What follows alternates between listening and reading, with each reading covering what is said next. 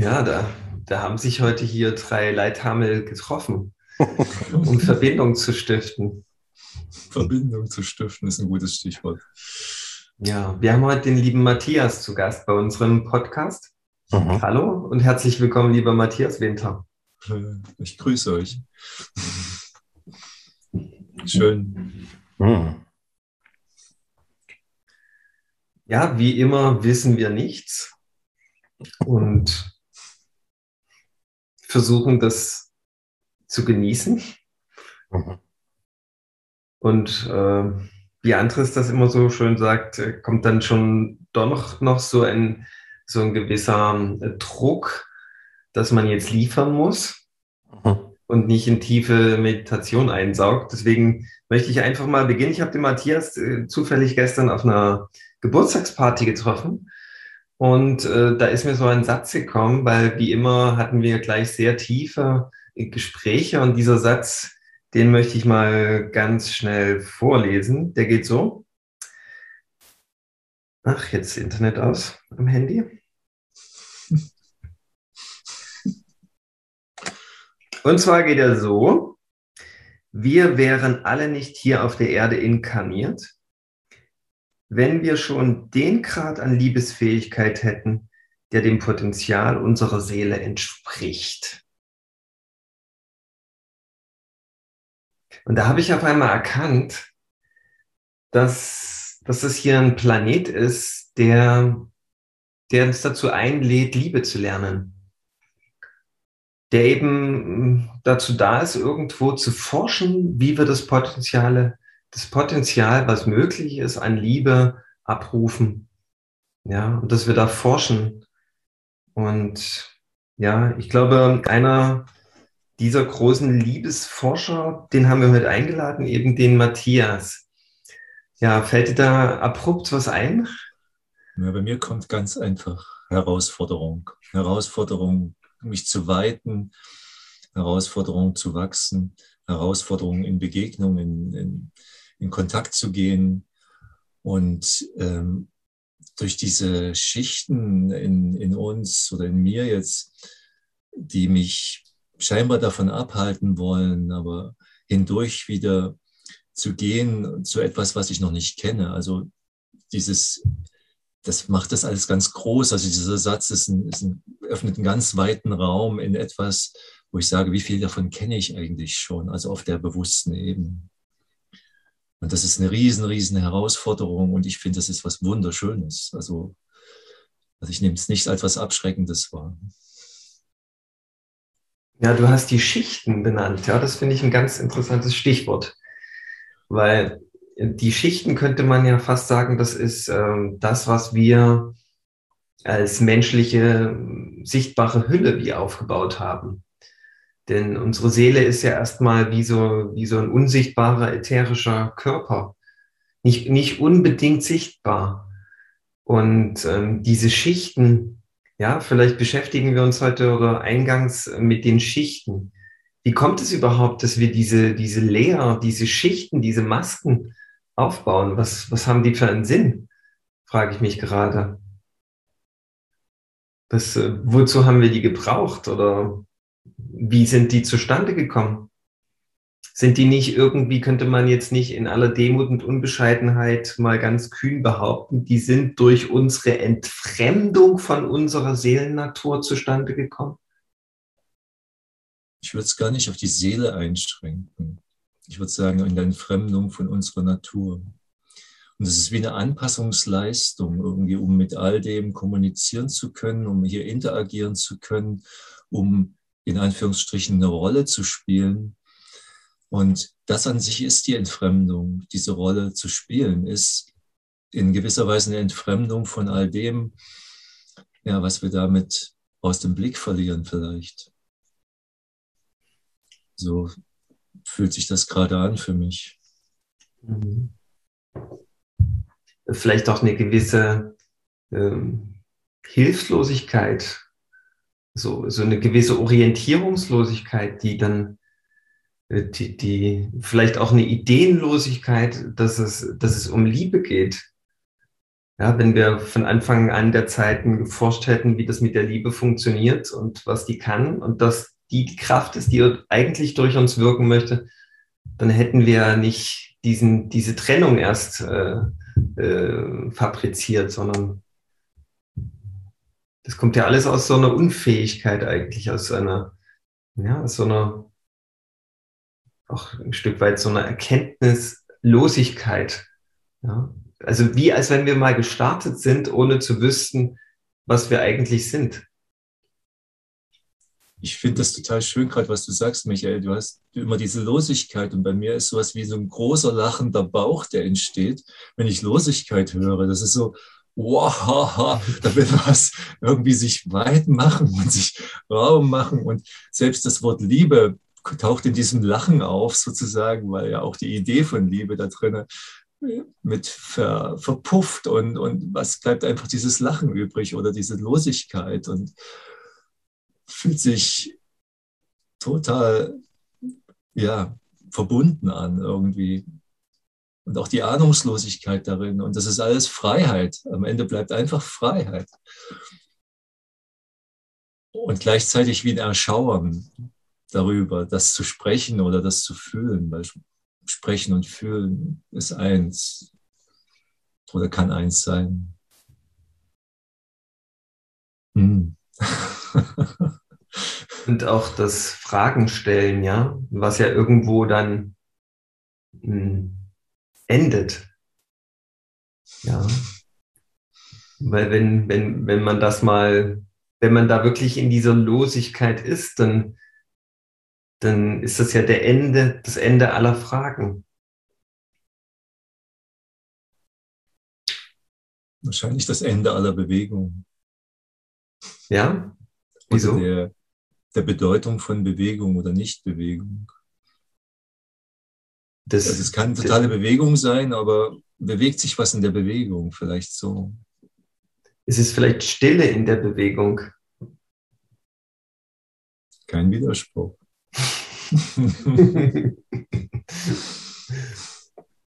Andres, was sagst du dazu? Was kommt dir so? Kommt da mal mit einer ganz anderen Perspektive zu dem Thema der Schichten. So, was bei mir sofort da war, war die Bedeutung des göttlichen Spiels. Und das, was für mich als Kind am faszinierendsten war, dass beispielsweise zu Weihnachten oder Ostern so diese ganzen Prozesse des Abwartenmüssens und teilweise auch Suchens, die quasi wie die Vorfreude permanent stimuliert haben. Und wenn wir diese Schichten, die uns von dem eigentlichen Liebesfähigen trennen, was tief in uns angelegt ist, quasi nur wie der Raum ist, der uns Vorfreude ermöglicht so um in diesem Prozess mehr und mehr hineinzuwachsen. Und das ist auch wie so eine Art, ja, dass wir hier sind, um zu reisen. Wir sind Reisende der Liebe. Und jedes Mal beginnt die Reise von vorn. Weil, wo du so sagtest, also ich kann es nur sinngemäß wiedergeben, dass es bisher noch nicht zum Ausdruck gekommen ist in der Menschheitsgeschichte. Ich glaube schon, dass es eine ganze Menge Menschen gab, die das erinnert haben und die das auch auf einem sehr hohen Grad schon leben konnten. Aber jedes Mal, wenn dann quasi ein neues Menschengeschlecht hier inkarnierte, haben die wieder von vorne angefangen. Die Reise, Reset, es geht neu los. Und wenn ich dieses Thema, auch was du angesprochen hast, Matthias, so diese Herausforderung darin, eher als ein Entfördern sehe, was aus mir diese wahre Kraft herausfördert, da kann sich auch diese Qualität von Freude einerseits entwickeln und andererseits die Qualität von Freiheit. Das das, was tatsächlich an energetischem, liebendem Potenzial in mir schlummert, mehr und mehr frei wird und seine volle Wirkung entfaltet. Das mag ich ja mal so als schöne Perspektive reinkrümeln. Da kommt spontan gleich auch was dazu. Das war, war schön jetzt in dem Sprechen, als du von dieser, also für mich hat das, was nach außen ging, wo dieses Lieben nach außen ging, und der Spiegel, dieses Lieben nach innen, also mich in all dem zu lieben, was jetzt an, an Schichten da ist, kam da automatisch. Das war so wie so eine Liebe, die durch all das hindurchdringt, mich liebend dort sehen zu können und zu sehen, dass es gar nichts ist, was weg muss oder was ich verändern müsste oder durch das ich hindurch muss oder das im Wege stand irgendwann mal, sondern dass es einfach nur Facetten sind, die ich genauso umarmen kann und in dieser Umarmung bin ich eins mit dem Ganzen, mit, mit allem, was da ist. Das ist so das Verrückte da drin, dieses, ja, das, das verschmilzt alles. Und so war die, die Berührung gerade in den Worten. Ja, da, da kommt das Wort äh, Liebe mit dem Wort Reisen so zusammen, ja. Das ist so ein bisschen wie, wie so ein Reisender, der im Zug sitzt und die äußerlichen Landschaften an sich vorbeiflitzen sieht. Und tatsächlich flitzen ja permanent innen drinnen in uns auch so Landschaften vorbei. Und genauso genussvoll und, und liebend kann man diese Landschaften betrachten und einfach irgendwo ein Stück weit auch genießen. Einfach schon, dass man das erleben darf, mit sich innen so zu sein. So liebend zu sein. Liebe heißt ja im Grunde irgendwie für mich nichts anderes als also diese Bereitschaft, sich diese ganzen Landschaften anzusehen. Ja. Und das Gegenteil wäre, diese Landschaften zu ignorieren also das, das, das, ja, dieses Runterdrücken, dieses, dieses Nicht-Genießen, das äh, Weghaben wollen, das als lästig und zu, zu bewerten und ja, das irgendwie nicht anzuerkennen, dass es diese ganzen Dimensionen in und um uns herum gibt. Und ich denke, das ist so, so, so ein bisschen so ein Defizit der, der Menschheit gerade, dass, dass dass man sich zu sehr in der Dreidimensionalität äh, aufhält und beschäftigt und, und nicht bereit ist, noch äh, so in diese anderen Dimensionen hineinzuschauen und sich in diese auch hinein auszudehnen. Und deswegen kommt es zu so einer Fixierung auf diese Dreidimensionalität. Ja, weil man das andere noch nicht so anerkennt. Ja.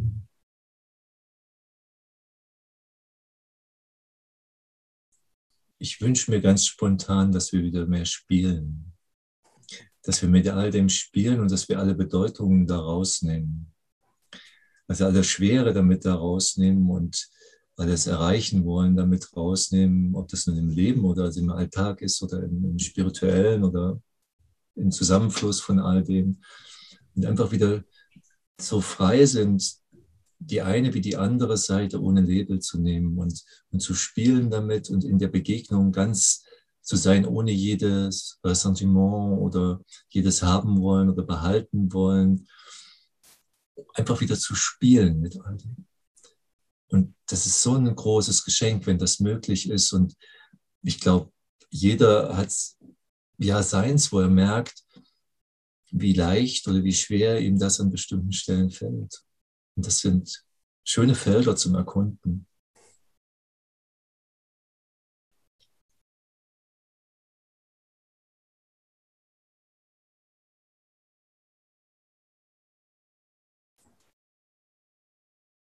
Ja, mit dem Feld, mit dem ich aktuell sehr spiele, sind Träume. Ja, also ich habe mir irgendwann, früher hatte ich da schon mal einen Zugang, weiß nicht, 20 Jahre her. Äh, da habe ich äh, Castanedas Traumbücher gelesen und war da voll drin in, in den luziden Träumen.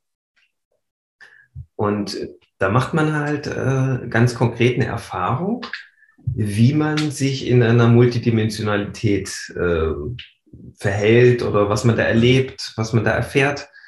Und ähm, das, äh, das habe ich jetzt seit einigen Wochen wieder aufgenommen, diese Praxis. Und es geht mittlerweile ganz schnell. Ich merke dass wenn ich mich ins Bett lege, dass dann wie so Reisen losgehen. Und das dann, mm, ja, also ich kann die Inhalte noch nicht so richtig steuern, aber ich habe schon mal, glaube ich, einen ganz wesentlichen Punkt erreicht. Ich bewege mich irgendwo bewusst. Also ich anerkenne, dass ich nicht schlafe und dass es nicht diese Dreidimensionalität ist, die wir hier auf die wir uns alle hier geeinigt haben. Und äh, das ist so, für mich äh, ist das total befreiend, dieses Wissen, dass es noch eine Multidimensionalität gibt, weil, weil ich muss dann nicht mehr diese auf uns kollektiv geeinigte Realität mich beschränken und begrenzen irgendwo.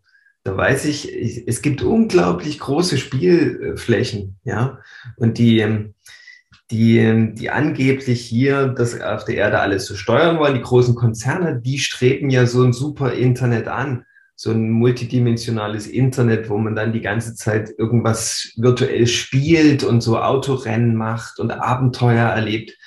Und das Witzige ist, diese, diese Welten, die da geplant sind, die haben nichts mit dem Potenzial zu tun, was jederzeit in uns abrufbar ist.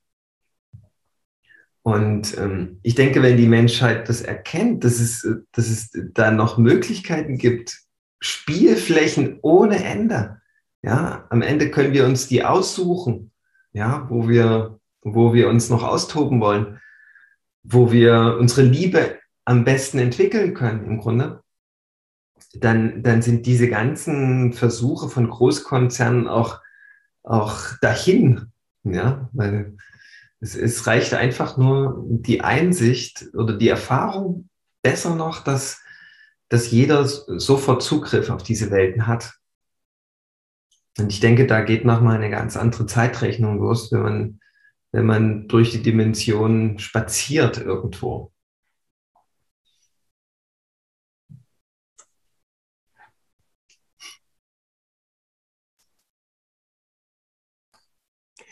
Diese Erfahrung, die du gerade beschreibst, die mache ich auch. So, dass in der Zeit, wo ich vermeintlich schlafe, extrem viel passiert. Also ich komme gerade aus so einem Feld, bin vor jetzt vielleicht so knapp vor anderthalb Stunden erst wach geworden und in mir ist halt ganz viel geflossen und spüre, dass es auch immer noch in meinem Körper arbeitet. Und was irgendwie zeigt, dass da eine andere Form von Realität möglich ist. Wo du jetzt so dieses Wechselspiel angesprochen hast von vermeintlichen Konzerninteressen, die da im Außen neue Welten schaffen um künstlich Dinge zu kreieren, die von vornherein gegeben sind. Da war bei mir die Klarheit, ich mag dein Bild nehmen, Matthias, dass das die Schichten im Außen sind, durch die wir gehen dürfen. Also es gibt, weil du hast dieses Bild des Spiegels, dass je mehr diese Weite entsteht, dass die sowohl innen als auch außen wirkt. Also so ein Prinzip der gleichzeitigen Befreiung, dass je mehr ich nach innen diese Schichten erlöse in mir, um immer mehr zum Kern des Wesentlichen zu kommen, desto mehr geschieht es auch außen. Und ich habe das Gefühl, dass es ein ziemlich paralleler Prozess ist dass, dass ich nicht erst nach innen bohren muss. Und wenn ich dann innen in der Tiefe bin, dann geht die Bohrbewegung in die andere Richtung und irgendwie in die Welt hinaus, sondern dass das eine Gleichzeitigkeit hat. Und das ist ja schon mal ein deutliches Indiz dafür, dass so dieses Prinzip von linear, wie wir in der 3D-Welt noch agieren, dass diese Linearität mehr und mehr wegfällt. Also das Zeitalter des Linearen ist beendet, sobald ich erkenne, wenn ich tief nach innen gehe, löst sich diese Idee auf und ich mache eine komplett neue Erfahrung. Und quasi, wenn ich aus dieser Linearität rauskomme, ist für mich auch unmittelbar dieser Übergang in das tiefere Bewusstsein von Liebe damit verbunden. Also wenn ich aus Licht, linearem Denken, also aus linearem Denken, linearen Leben, Handeln rausfalle, werde ich mehr und mehr in die Liebe hineingehen. Stelle ich jetzt mal als ganz wüste These hier in diesen Vormittag hinein.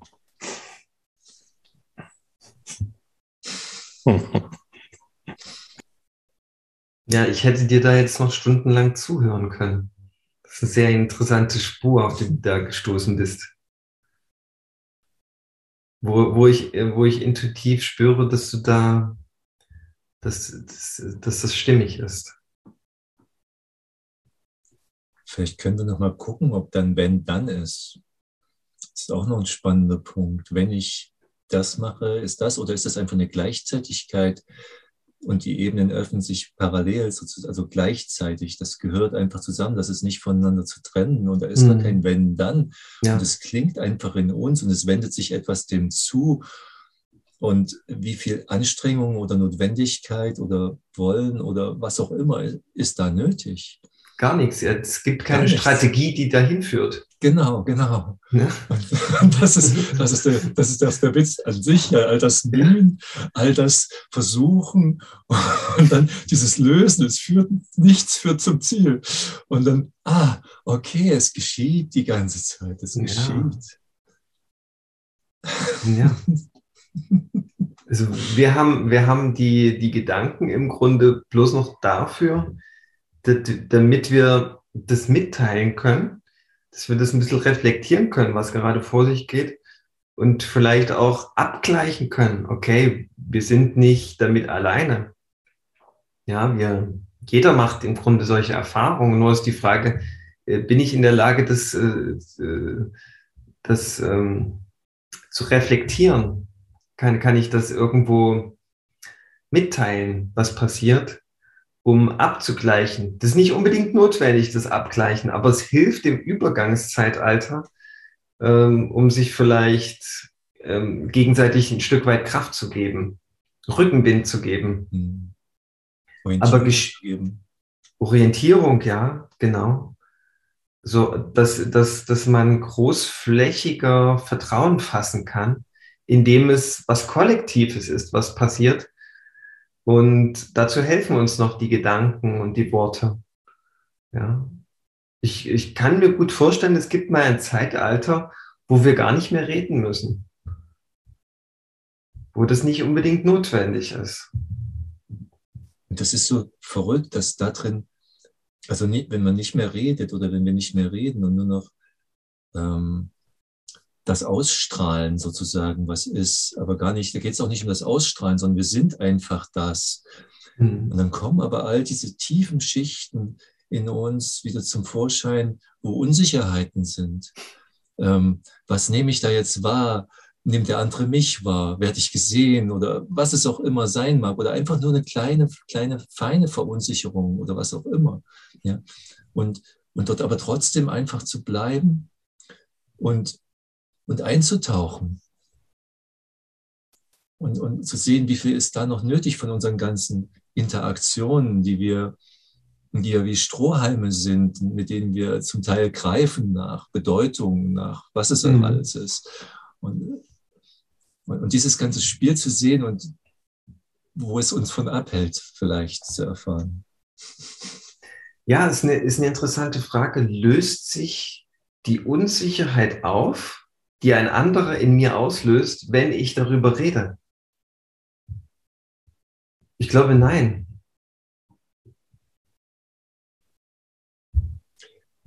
Muss sie sich auflösen oder reicht Muss sie sich überhaupt auflösen, genau. Wenn ich Denn wenn ich darüber rede, habe ich ja. ja schon wieder die Intention, dass sie sich auflösen will. Wenn ich die nicht habe, dann kann ich darüber reden. Oder sie darf sich einfach ausdrücken und wird, wird gehört und in dem gehört werden verliert sie an Bedeutung. Ja, genau, das wäre das Ding, wenn, wenn, wenn der andere nichts damit tut und wenn ich nicht wirklich eine Intention damit habe. Ja. ja, genau. Das ist der, der Lösungsweg, ja. Dafür brauchen wir auch die Sprache.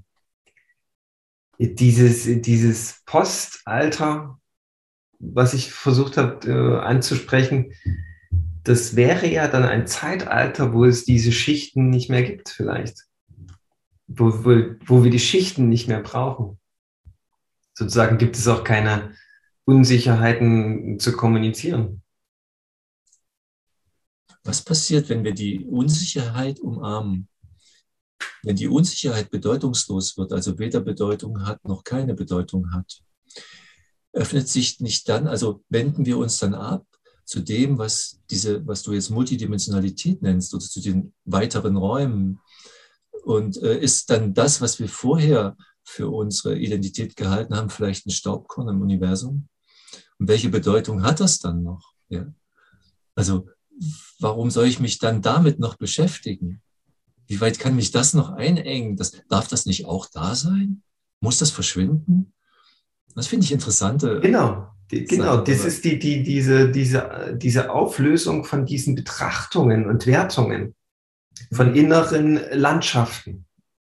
Also die, die, die Unsicherheit ist im Grunde wie so eine innere Landschaft, indem ich lerne, da einfach okay damit zu sein. Ah ja, danke, dass ich diese Landschaft betrachten darf. Die ist ja wunderschön. Dann, dann habe ich ja gar keinen Widerstand und gar nicht diese, diese, diesen Wunsch, die auflösen zu müssen. Was ja totaler Murks ist, Landschaften auflösen zu wollen. Und dann ist die Frage, ist das nicht schon wieder so, ist das nicht schon wieder so gefüllt von explosiver Liebe, dass die Landschaften sich dadurch doch vollständig transformieren? Also da gibt es eine Stimme, die in mir sagt, ja.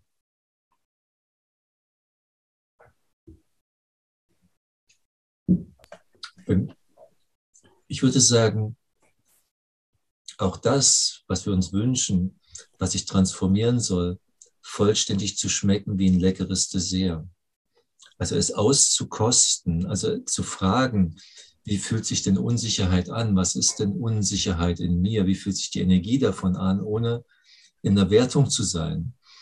Und es so auskosten zu können, es ganz zu schmecken. Und dann ist es automatisch, es hat keine, es hat nichts mehr, was ich daraus brauche. Ich komme ganz in Kontakt, ich bin wieder in der Verbindung. All das darf zu mir gehören. Und dann bleibt Selbstverständnis übrig. Und ja, wer bin ich dann, ist vielleicht eine Frage. Aber in diesem Selbstverständnis, ja. Einfach zu verweilen. Ich komme mal mit einer radikal anderen Perspektive, die ich auch als Frage formulieren mag. Ähm, was wäre, wenn all das, worüber wir gerade sprechen, erst dadurch entsteht, dass es uns bewusst wird? dass die Unsicherheit genau in dem Moment erschaffen wird, wofür wo in uns das Bewusstsein für Unsicherheit ist. Dass all diese Landschaften, von denen wir gerade sprechen, sich erst dadurch kreieren, dass wir das Bewusstsein für Landschaft erschaffen haben. Dass es ein permanenter Schöpfungsprozess ist. Also es ist nicht schon da, sondern es ist erst in dem Moment da, wo ich meine Energie genau in diese Richtung gelenkt habe. Erst dadurch entsteht es. Das ist die Frage, ob das ohne Bewusstsein da wäre.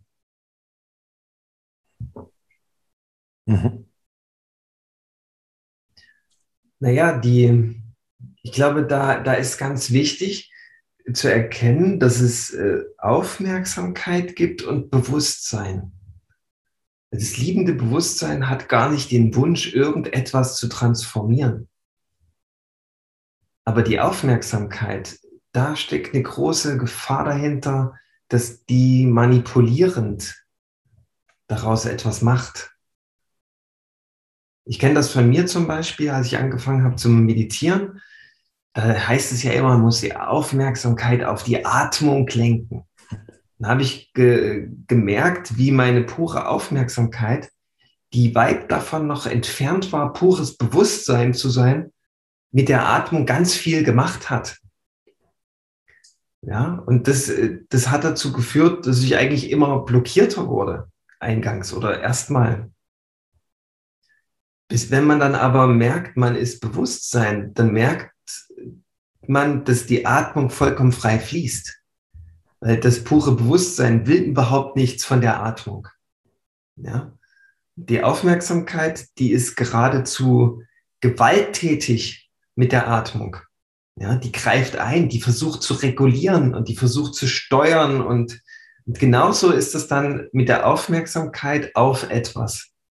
Ja, da, da, kommen, da kommen ganz schnell Gedanken hinterhergeflitzt, die uns vielleicht noch nicht mal bewusst sind, dass wir das jetzt verändern müssen, dass wir das transformieren müssen. Und dann sagt, kommen wir vielleicht sogar noch zu dieser irrigen Idee, dass wir das liebend betrachten müssen, damit sich die Unsicherheit transformiert. Und das ist ja auch schon wieder pervers. Und das Bewusstsein hingegen, das will ja nichts. Ja, das ist ja einfach nur. Und vielleicht hilft es, äh, das nochmal so ein bisschen zu unterscheiden. Aufmerksamkeit und Bewusstsein.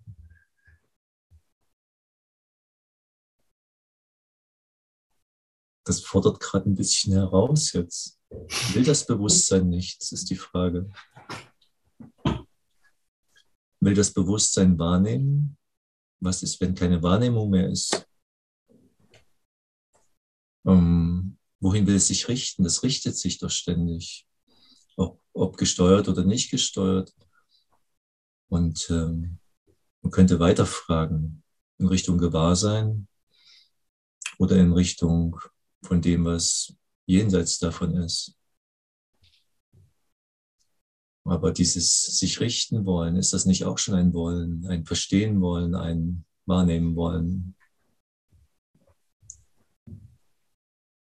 Exakt. Also es gibt, es gibt vielleicht eine, um es mal ganz einfach auszudrücken, eine, eine, ein Fluss, ein Sog, eine, um nicht zu sagen eine Kraft, das klingt irgendwie so platt oder so, so geläufig, die jenseits vom Ich ist, die davon total losgelöst ist und die durch alles wirkt. Das hört sich total pur an, wenn du jetzt sprichst. Das hört sich so, du, du bist auf der Erkundung jetzt. Das finde ich total schön jetzt. Nochmal ganz anders. Ne? Das sind so Worte, die noch nicht festgefahren sind. Jetzt das Suchen da drin, dieses Worte finden darin und es, es zu schauen und gleichzeitig zu sprechen und zu staunen darin. Ich glaube, das ist ein ganz, ganz wertvoller Schlüssel immer, dahin zu kommen, wo wir noch nicht wissen, wo wir neu sind, ganz neu sind. Und auch ähm, anzuerkennen, dass wir das vielleicht gar nicht wissen müssen. Ja, ja. ja. Und dass wir, dass wir das, ja, das, ich will nicht sagen, dass wir das niemals verstehen werden, dieses Phänomen, was da eigentlich wirkt. Aber dass es vielleicht einfach nicht wichtig ist. Ja. Oder unendlich wichtig. Oder unendlich wichtig. Ja, es ist beides, es ist beides, ja. Ja. Eher unendlich wichtig. Dann muss ich die andere Seite, müsste ich jetzt den anderen, die andere Seite mit dazu tun, die du schon benannt hast. Ja. Also vielleicht, ähm, wenn man an diesem Erkenntnispunkt ist, einfach mal dieses Experiment wagen. Was ist, wenn ich, wenn ich dem mehr erlaube zu sein? Was passiert dann?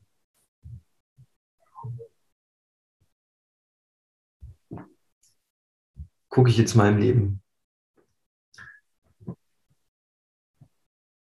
Das ist wow, ist das. Also das ist das ist eine große Einladung und ja, da einzutauchen. Wow.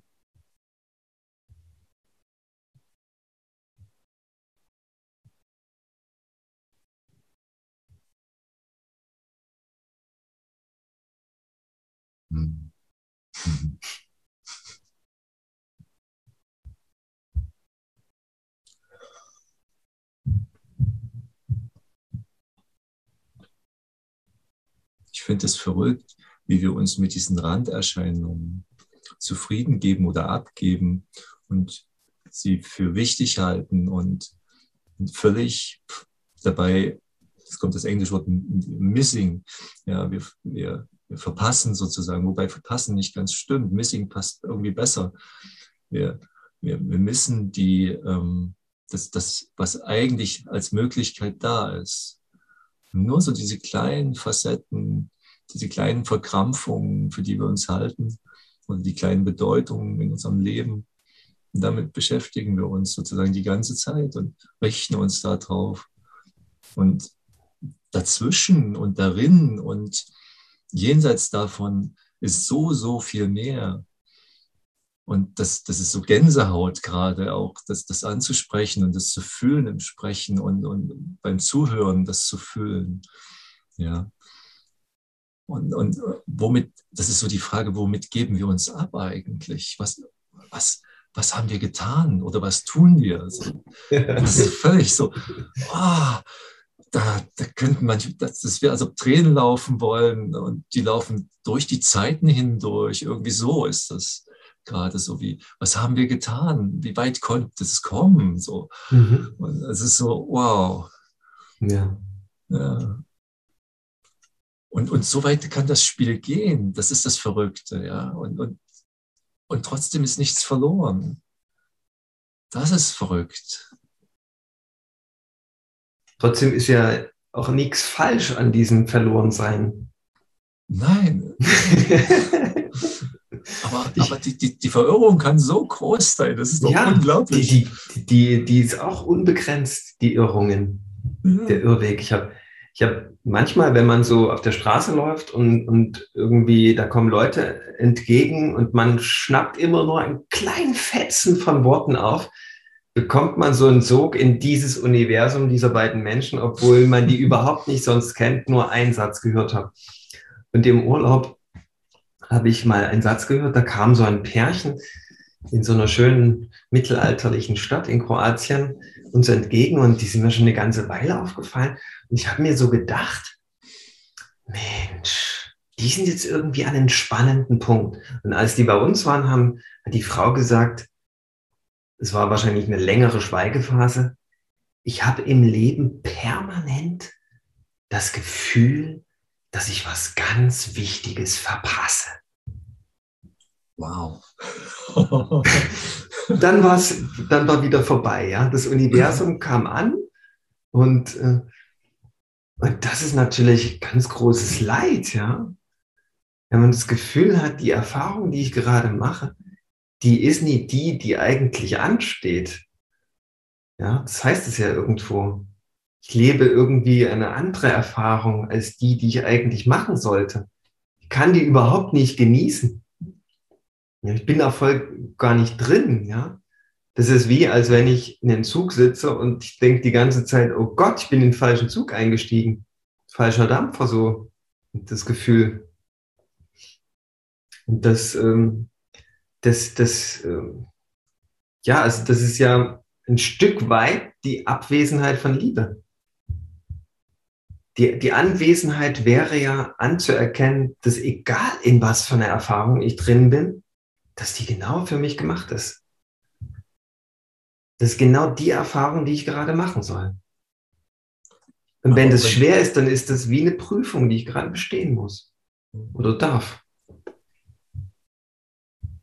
Vielleicht aber auch in dem, auch den Kampf darin.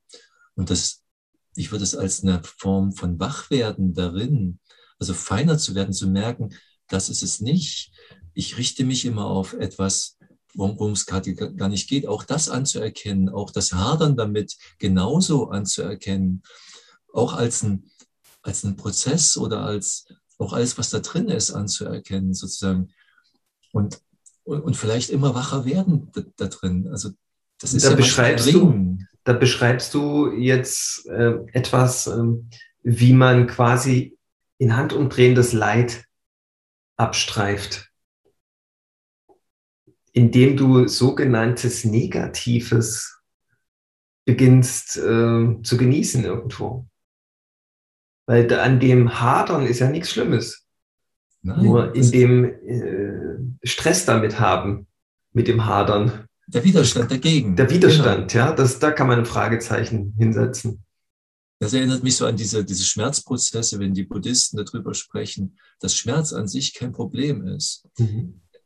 Und das erst in dem Widerstand gegen den Schmerz, praktisch das, was wir als physischen Schmerz dann und als Problem erleben, auf, also erwacht in uns. Und ich hatte das letztes Jahr hatte ich eine extreme Schmerzerfahrung und habe dann auch so Ebenen gehabt, wo sich der, der Geist getrennt hat nur davon. Und ähm, und wie plötzlich der Schmerz weg war, der physische Schmerz und wie mit dem Wiederverankern damit und wieder verbinden damit und mit der Bedeutung dessen, wie der Schmerz wieder auftauchte. Und das war total krass. Ja. Und zu sehen, dass diese gleiche Bewegung möglicherweise in viel mehr Facetten noch drinsteckt, wo wir Label draufgeklebt haben, Widerstand ausüben, Aber was passiert, wenn wir keinen Widerstand mehr dem Leben gegenüber aufbringen? Was passiert dann? Dann beginnen wir zu reisen. Dann beginnt die Reise, genau.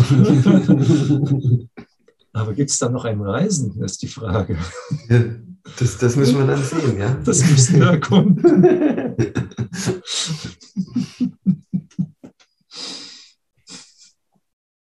Ich mag deine Formel noch ein bisschen anders komplettieren. Wenn ich den Widerstand gegenüber dem Leben aufgebe ergebe ich mich der Liebe.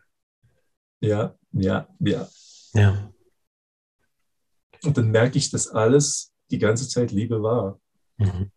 Ich ergebe mich der Liebe und damit, wow, das ist, ich, das ist gerade so viel, was im Körper sich jetzt zeigt, dass sich der Liebe ergeben. Was heißt denn das noch? Also es sind so viele Facetten und so viele Tränen, die noch geweint werden wollen und, und, und so viel noch. Und das ist alles ein Geschenk. Es ist unglaublich. Es ist gleichzeitig ein Geschenk und trotzdem darf manches noch nicht sein davon. Das ist die eigentliche Bucketlist. nicht nochmal ins Meer und nicht nochmal äh, mit einer Frau kuscheln und nicht nochmal das und das angucken und das und das anfassen, sondern sich ergeben. Ja. ja. ja. Das ist das Einzige, was auf der Bucketlist steht, wenn man, wenn man so eine Bucketlist machen möchte. Und der Kämpfer muss eben total kämpfen, damit er sich irgendwann, damit er alles probiert hat und der, der in Hingabe sein kann, für den das der Weg ist, der kann sich leicht ergeben. Und der Kämpfer wird möglicherweise voller Neid auf denjenigen gucken und wird sagen, ich würde mich auch gerne ergeben, aber ich kann es nicht. Ich muss jedes um jedes Ding ringen.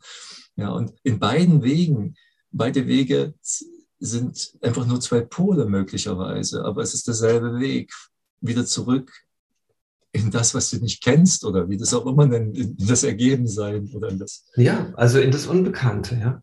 Ja. Das Unbekannte, genau.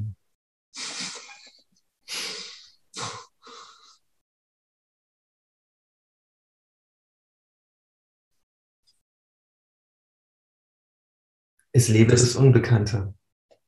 Ja, und das, das, hat, das ist doch so wundervoll. Wir haben gerade, wir sind gerade an so einem, an so einem Punkt, also nun, ich glaube, also würde sagen, jeder Einzelne, ob es bewusst ist oder nicht bewusst ist. Und als Kollektiv sind wir an einem Punkt, wo wir aus etwas, wo die Herausforderung aus meiner Sicht ist, aus etwas herauszutreten in etwas, das wir noch nicht kennen und auch noch nicht kennen können. Und die Versuchung ist natürlich, Dinge mitzunehmen, aber das macht den Prozess halt sehr lang. Und das macht den Prozess schwierig. Und zu vertrauen und zu sehen, wie viel brauche ich wirklich und leere Hände zu haben, wäre ein riesen, riesen Geschenk.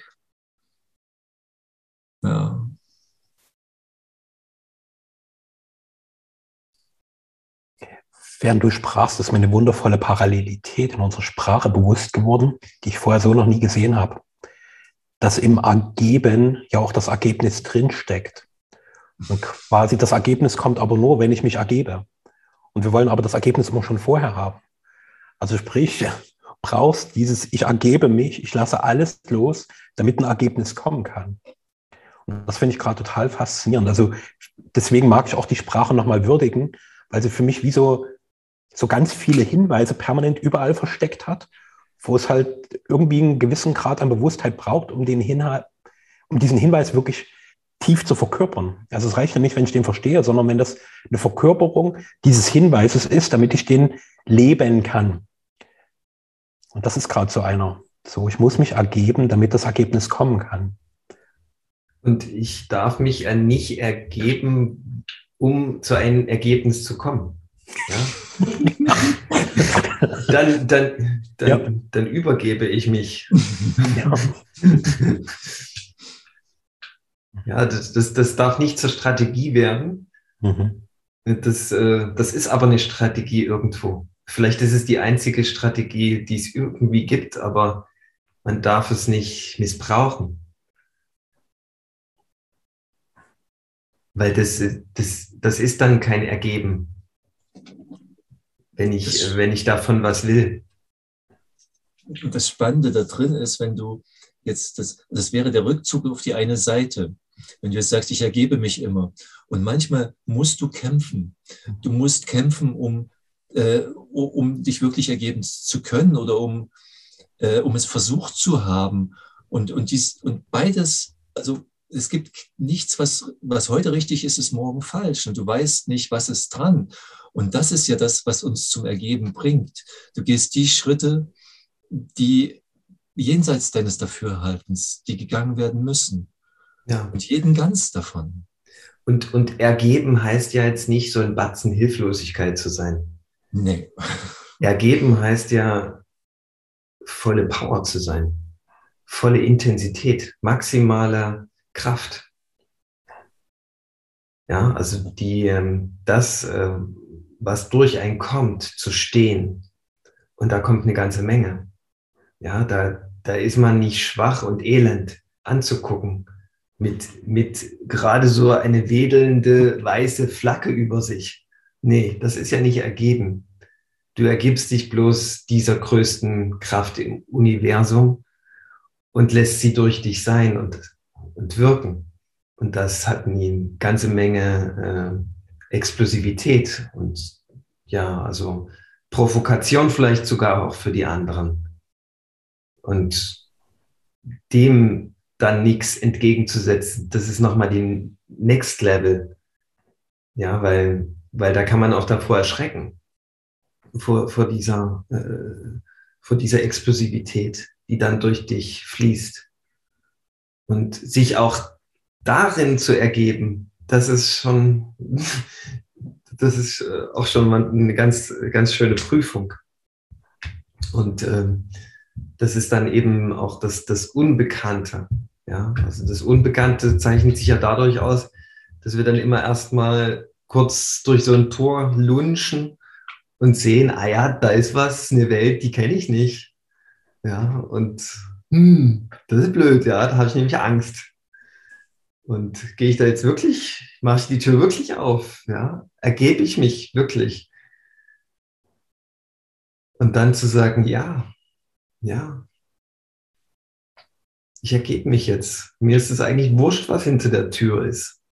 Aber der Weg geht dort lang und dann gehe ich einfach da lang. Das ist, meine Intuition hat es einmal so glasklar gesehen und erkannt und der Impuls kam, also mache ich das jetzt.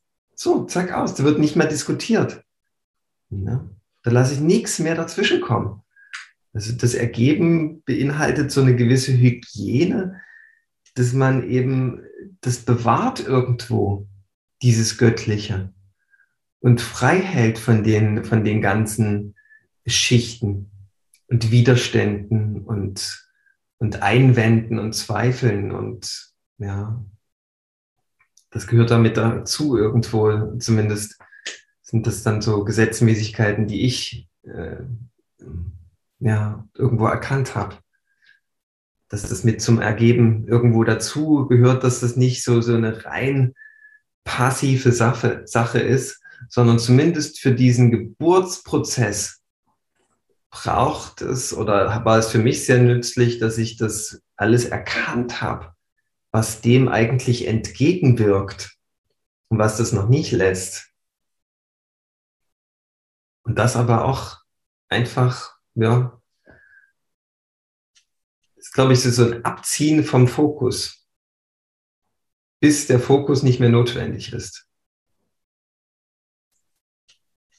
Bei mir kommt immer so ein, so ein, so ein Bild von, ähm, sich als das, was ich wirklich bin, was ich wahrlich bin, mehr zu lieben als all diese, als all die Ablenkungen oder das Spiel des Lebens, was wir Leben nennen, was aber gar nicht das Leben ist und sich zu lieben. Und die Ergänzung ist noch, das, was du bist, wird sich niemals irgendetwas ergeben. Das ist sozusagen die andere Seite, dass du, was du mhm. wahrlich bist, das kannst du, da gibt es keine Möglichkeit, das zu irgendwas zu zwingen, das äh, zu ergeben, äh, dass es sich ergeben würde. Es wird nichts ähm, respektieren, was, was es versucht einzuschränken. Es wird immer Wege finden. Das Leben ist unendlich kreativ. Mhm. Diese andere Seite noch mit, also diese, was ergibst du dich? Du ergibst dich dem, was du bist. Das ist das Verrückte. Und was, kannst, was kann darin verloren gehen? Und scheinbar ist es so viel. Ja. Aber in diesem Prozess, wie du ihn beschrieben hast, in dem du immer mehr merkst, wo die eigentliche Liebe hingeht, ja, oder wo sie dich hin verbindet, beginnt das bedeutungslos zu werden. Gegebenenfalls, manchmal ist es ein ganz schönes Ringen auch. Ja, absolut. Also das Ringen. Und, und wenn man sich gewahr wird, dass man gerade ringt, ist schon im Grunde alles wieder getan. Ja, also Ringen ist vollkommen in Ordnung.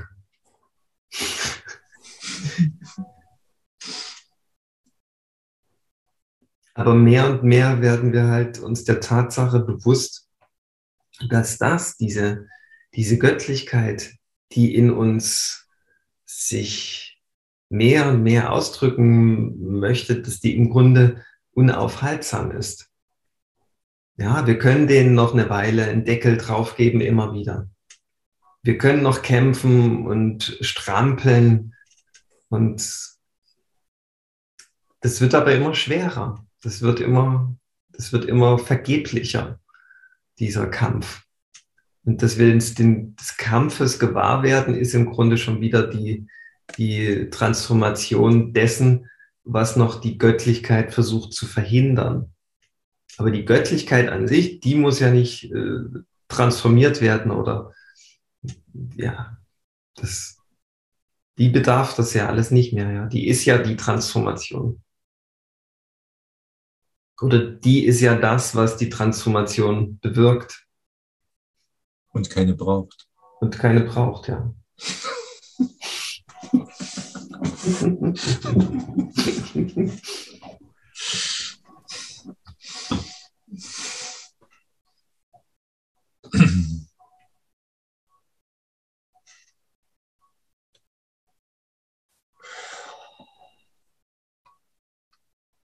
kommt bei mir gerade so eine Stille.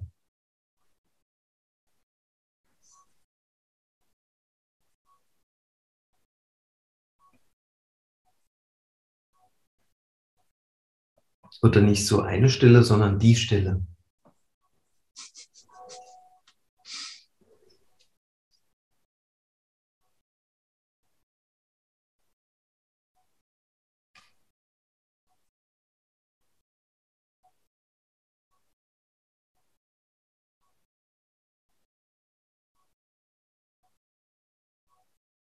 Ja, das Leben ist ein Meister. Der Meister, also der unendlich gütige Meister, der dir alle Zeit gibt und dich nicht drängelt, weil er Zeit nicht kennt.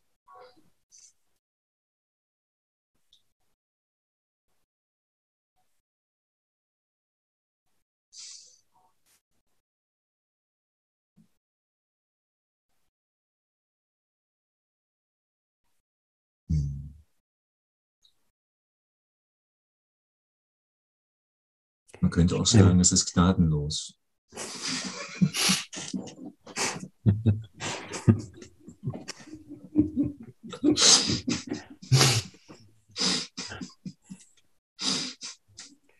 Ja, gnadenlos mit der Vergänglichkeit.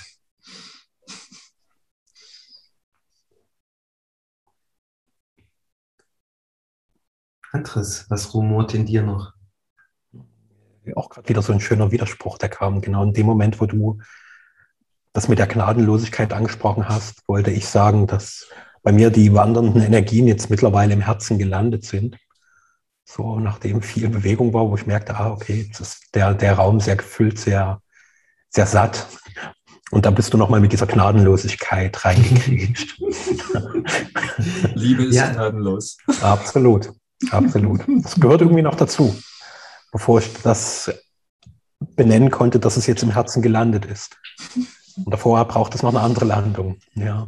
Und in dieser Gnadenlosigkeit der Liebe ist ganz viel Gnade. ist ja auch wieder nur etwas erlöst, ja, was, was noch nicht im vollen Potenzial ist. Und ihm so die Möglichkeit gibt, ins volle Potenzial zu gelangen.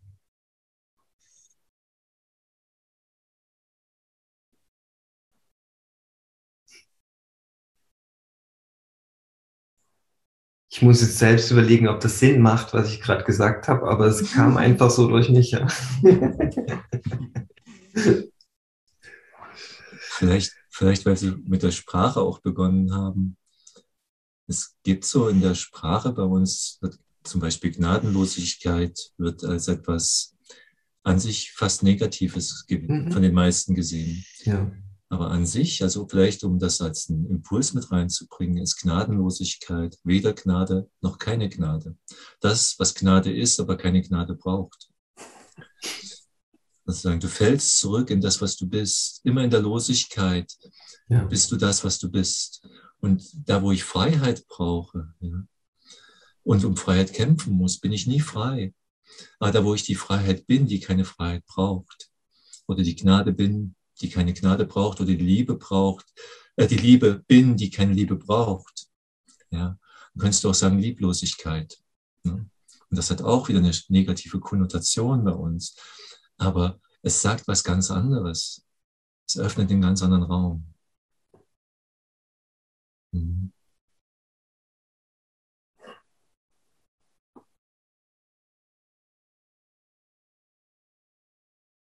Das war ein würdiges Schlusswort, Matthias. Und äh, wir können gern mh, hm, bei Gelegenheit diese Session an diese Session anknüpfen. Oh ja, sehr gerne. Sehr schön. Das ist, ist eine ganz schöne Berührung, finde ich, und äh, lohnt sich jederzeit. Ja. Hm. Andres? Hm? Ich bin ja immer so ein bisschen für die Verabschiedung da, mache ich auch gern heute. Lieber Matthias, vielen, vielen Dank für die wundervolle Reise, die zugleich keine Reise war. So. Und äh, danke, Michael, für unser konstantes Reisen immer wieder in dieses Feld hinein, was ja vor allen Dingen, wurde mir auch heute wieder bewusst, purer Eigennutz ist, was wir hier betreiben, dass wir so an so einem Donnerstag mit dir, Matthias. Also ich durfte dich heute nochmal ganz neu kennenlernen, obwohl ich dich schon eine ganze Weile kenne. Und bin da gerade sehr dankbar, sehr erfüllt und ja, wünsche mir einfach, dass diese Qualität, die jetzt hier für uns räumlich spürbar wurde, diese Energie, dass die so eine schöne Ausdehnung erfährt, dass die auch dich so berührt, fasziniert, begeistert, dich von dem zu lösen und gleichzeitig damit total verbunden zu sein, was du wirklich bist. In dem Sinne, alles Gute. Bis zum nächsten. Aho. Aho.